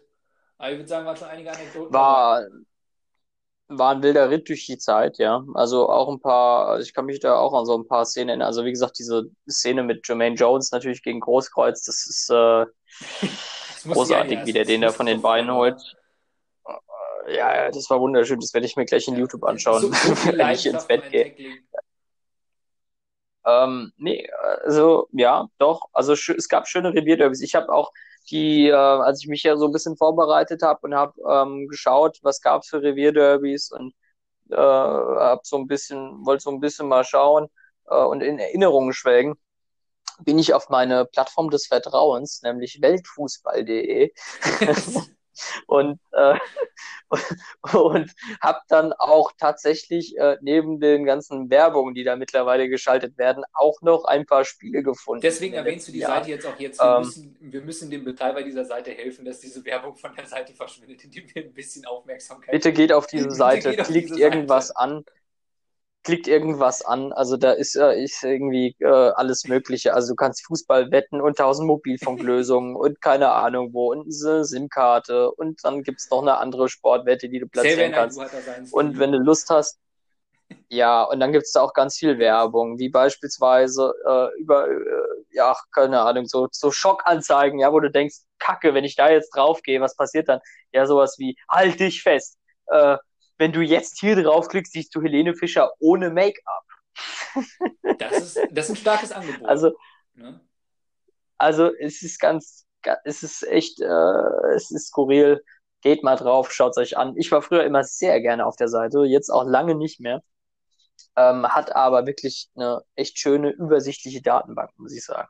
Also deswegen bin ich da immer gern drauf, wenn ich mir. Also es wurde sauber ähm, gearbeitet bei der ja, Datenbank. Vielleicht nicht so beim Website-Design, aber. Das wurde gemacht. Und ich kann auch sagen, noch vor sechs, sieben Jahren, als ich öfter auf der Seite war, ähm, ich war auch schon vor 15 Jahren tatsächlich auf der Seite, ähm, da war das auch noch nicht so, ne? Da war da noch nicht so viel Werbung. Und da war das noch eine schöne, reine Fußballdatenbank, wo du Sachen gucken konntest. Also ich gehe da schon immer drauf, weil die Datenbank an sich ist echt in Ordnung und übersichtlicher als bei transfermarkt.de, weil die finde ich ab und an. Die ist natürlich auch perfekt, also transfermarkt.de ist meine absolute Lieblingsseite, aber äh, Weltfußball.de ist übersichtlicher. Und wie wir bei Messi und Ronaldo Egal, es geht nicht um die Plattform. Der Kalli, der Kalli hat da regelmäßig geguckt bei transfermarkt.de, hat er immer geguckt, was der Roberto wert ist, was der Lucio wert ist, all die tollen Brasilianer, die er damals zum Bayer Leverkusen geholt hat. Also transfermarkt.de kann ich empfehlen.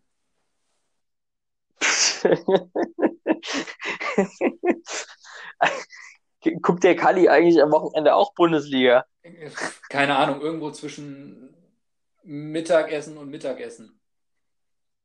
Achso, ich habe gedacht, du, du, du, du, äh, kannst jetzt nochmal äh, vielleicht irgendwie eine Stimme einholen beim Kali oder so. Ja, also da kann er natürlich nicht sagen, was er da, was er bei der Bundesliga gucken kann. Er hat natürlich offen, ja, nebenher, aber nebenher muss er auch gleichzeitig statt Mittagessen, damit so ein bisschen kurz verdauen dann kommt er zu Kaffeekuchen, zweites Mittagessen und die Speisekarte ist auch noch nicht fertig, obwohl der Spielplan steht.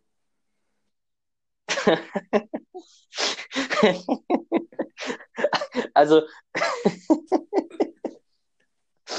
ich, ich, ich, ich schieße jetzt einfach mal los mit meiner Top 5.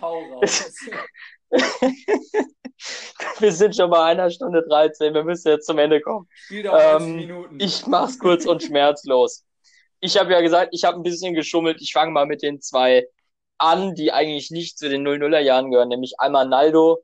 Klar, warum? Äh, durch dieses ähm, 4-4 äh, in der vorletzten Saison war es, glaube ich. Ähm, das äh, hat sich bei mir für immer in Erinnerung geprägt. Das habe ich live gesehen, also natürlich vom Fernsehen. Aber ich wollte auch um 4-0 schon abschalten und habe dann aber irgendwie doch noch irgendwie im Gefühl gehabt, als ich die Jungs rennen gesehen habe, da geht noch was, die haben noch nicht aufgegeben. Gerade so ein Naldo, der hat extrem die Mannschaft angepeitscht. Ich kann mich erinnern, wie der bei dem 3-4 nochmal zur Ecke gegangen ist und ähm, hat sich da in den Ball reingestürzt. Das war, das Gleiche das war ich mir bei ja, also, ähm, Deutschland und bei Rasmus Elm. das Maul. ah, das wäre. Nee. Ich mache einfach weiter. Äh, mein nächster ist Caligiuri. Ähm, auch deshalb, weil man vergisst es oft, aber die Schalker waren jetzt in den letzten paar Jahren echt, ähm, die sind in der Bilanz besser weggekommen als die Dortmunder. Ne? Also wir haben, wir haben, wir haben mehr gewonnen. Wir haben auch jetzt schon länger nicht verloren. Ich weiß gar nicht genau, ich habe die Zahlen nicht im Kopf. Aber ähm, egal wie die Tabellenkonstellation war, wir haben die letzten Spiele nicht gewonnen, nicht mal, äh, nicht verloren. Ähm, nicht mal in der letzten Saison, als wir ja unten drin standen, Dortmund um die Meisterschaft gespielt hat und wir den Titel den weggenommen haben. Und Caligiuri hat dabei ähm, eine ganz große Rolle gespielt mit seinem Elfmeter und auch mit seinem gesamten Auftritt dort äh, im Signal Iduna Park. Äh, das war schon Wir sehen, wir haben auch einen Bildungsauftrag. Schalke, Schalker fangen erst an zu zählen, als Klopp weg ist. Ja, genau. ähm, mein nächster Held ist natürlich äh, Jefferson Farfan, der auch schon in den 00er Jahren äh, auf dem Flügel extrem gewirbelt hat. Und der, den fand ich auch tatsächlich immer in den, ich habe da jetzt gar kein besonderes Spiel vor Augen, aber der hat immer in den Revy Derbys extrem gewirbelt, weil der extrem gekämpft hat. Und das fand ich immer so geil bei dem. Der war mega schnell, hatte eine geile Technik, aber war irgendwie nicht so eine Diva und so eine Iron Pussy. Ne, wie so ein, ähm, genau das wollte ich gerade sagen. Ich wollte gerade Iron Robben sagen. Sondern der Typ war einfach ein echter Kerl und hat gefeitet bis äh, zum Tode. Ähm, nee, hat mir, also war immer so ein Spiel, hat mir mega gut gefallen. Und äh, ja, deswegen musste er auf alle Fälle rein. Mein nächster äh, Kandidat ist Ebbe Sand natürlich, ähm, der äh, Jahrhundert-Goalgetter. Ähm, da kann ich mich an ein schönes Spiel erinnern aus der Saison 03-04 unter der Leitung von New Heinkes, damals Trainer seinerzeit des, F, äh, des äh, FC Schalke 04. Und Ebbe Sand hat nach zwei verschossenen Elfmetern von Dortmund, nämlich erst Jan Koller, dann seinerzeit Thorsten Frings und Ebbe Sand hat dann in der 89. Minute das 1-0 geschossen in Dortmund zum Derby-Sieg.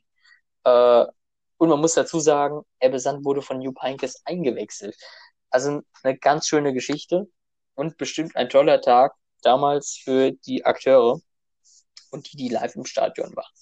Ähm, ja, meine, ich habe jetzt die vorher gar nicht so wirklich platziert, aber meine Nummer eins, der Revier Derby Helm, ist kein Spieler, sondern ein Trainer, nämlich Hüb Ah. Stevens natürlich. Äh, Überraschung. der Hüb, ne? Ähm, hat nochmal die Krone aufgesetzt bekommen in der letzten Saison, als er die Schalker gerettet hat und hat dann in einer wirklich aussichtslosen Situation nochmal einen 4-2 Derby-Sieg eingefahren in Dortmund und äh, hat natürlich auch in den Jahren vorher, in der, den er auf Schalke trainiert hat, einige Derbys geholt und geil, für geile Momente gesorgt. Ähm, meine Nummer eins, meine persönliche. Ähm, Das kann, glaube ich, nur ein Hüb Ja. Stevens, ne? meine Top 5, deine Top 5. Äh, Sowas Bitte kann, glaube nochmal, ich habe dich Hüb akustisch gerade nicht verstanden. Ja, ne? also äh, Stevens, guter Trainer von Schalke, äh, erst rein. Geiler Ja, es, Typ. Äh, man muss eigentlich sagen, äh, so ein bisschen ist das, äh, hat Schalke, wird Schalke eigentlich Bruno Labbadia nie verpflichten, ne? Weil so der Bruno Labbadia von Schalke ist einfach immer Hüb Stevens.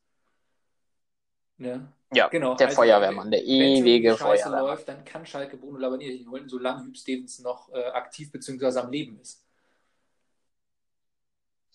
Ja, wobei ich sagen muss, ähm, du hast es ja beim, bei dem letzten Einsatz, finde ich, gemerkt von Hüb Stevens, das ging ihm schon alles sichtbar nah. Der war danach nochmal, ähm, ich glaube, das war Anfang dieser Saison, war der im Doppelpass.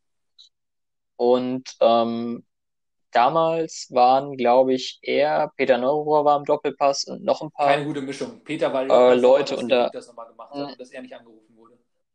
Nein, nein, nein, nein, nein, nein, nein. Peter Neururer hat Hüb Stevens gelobt bis in den Himmel. Ähm, und, und auf jeden Fall ähm, hast du aber Hüb Stevens schon angemerkt, die Zeit war extrem kräftezehrend für den. Also er hat's ja auch, er hat ja danach auch nochmal gesprochen, ähm, so direkt nach der Saison. Ähm, und er hat ja selbst gesagt, das war seine bis jetzt als Trainer, und ich meine, der Mann hat ein paar Jahre auf Buckel, schwierigste Herausforderung, diese Mannschaft zu übernehmen, da in irgendeiner Art und Weise Linie reinzubringen ähm, und die Saison Eben, weil kein. Ebbe Sand mehr da war. Ja. Sondern nur ein Guido Burg. Ja, es ist die Ebbe Sands haben gefehlt. Ja, eben, die Ebbe Sands haben gefehlt und noch andere. Also deswegen, äh, Stevens, dem, dem haben wir einiges zu verdanken. Das ist ein, ist ein guter. Max, wir sind bei einer Stunde 20, also jetzt ist äh, Elfmeterschießen sozusagen angesagt. Ja, komm, Äh, dann, dann, dann schieß sie den Entscheidenden rein, wir machen Ende. baller noch raus, baller noch raus, baller noch raus, was du sagen willst. Und ich würde vorschlagen, dann machen wir aber Ja, also auch echt Cut heute. können, wie Hüb Stevens, Und, ist auch äh, wunderbar, weil älter werden wir heute auch nicht mehr. Ja, und äh, für Nee. die, die jetzt zuhören, es ist nämlich äh, Mitternacht. es ist Mitternacht. Dementsprechend. Es ist Mitternacht und ähm, älter werden wir wirklich nicht mehr und äh, wir wollen ins an Bett. der Stelle dann auch belassen. Und äh, wird dir gleich das Schlusswort lassen, äh, wird an alle Zuhörer sagen, äh, ich hoffe, die erste Folge hat gefallen. Äh, wir schauen und freuen uns auf den ersten äh, Bundesliga-Spieltag unter Corona. der erste Spieltag der Sakrotan Bundesliga. Und bis dahin und bis zur nächsten Folge würde ich sagen, bleibt gesund und bleibt sportlich. Und das letzte Wort hat Lukas. Ja, äh, Max, vielen Dank. Ähm, ich kann dir nur sagen, es hat mich mega gefreut, die erste Folge unseres Podcasts ähm, hier ähm, ja, durchzuführen. Ähm, hat mega Spaß gemacht. Ich freue mich auf die nächsten Folgen. Ich hoffe, wir haben jetzt ja auch wieder mehr Themen, ja, dadurch, dass die Bundesliga anfängt. Ähm, und für die Zuschauer an der Stelle, keine Angst, das war nur die erste Folge. Ähm, wir werden nicht jedes Mal 120 Minuten ähm, schwätzen oder ähm, irgendwie eine Stunde zwanzig. Äh, ich glaube, wir sind jetzt bei einer Stunde zwanzig, genau. Also knapp, ne? Äh, hier. Es geht jetzt, es geht so, es geht jetzt, es geht jetzt so langsam auch mit der Zeit. Ich sehe hier gerade, ne, wir haben 0 Uhr 2, äh, es geht jetzt gegen Ende. Nee, wir haben eigentlich gesagt, ne, wir wollen so zukünftig immer so um die 45 bis 60 Minuten, je nachdem, wie viel äh, Redebedarf wie viel Luft eben da ist. Hat, ne? Genau. So ist es kurz und knackig. Und ähm, nee, aber trotzdem, ich muss sagen, hat mir sehr, sehr, sehr gut gefallen heute. Ähm, einige spannende Themen dabei und ähm, ja, ich freue mich auch über Feedback von außen, was kommt. Äh, Max und ich, wir schauen uns das auf alle, alle Fälle an. Ja, wenn auch Anregungen von außen kommen, ja, hier von wegen, ähm, ihr könnt ihr nicht mal die Karriere von Peter Neururer aufdröseln, dann ähm, überlegen ja. wir uns das, dann machen wir das vielleicht also die auch. Doppel 6 geht, aber sie ist noch nicht 100% eingespielt und das finden wir dann die nächsten Wochen raus. Ja, also ähm, deswegen, ich möchte mich auch an der Stelle verabschieden. Macht's gut. Max, ich wünsche dir alles Gute. Ähm, bis dahin. Bis dahin. Und wir hören uns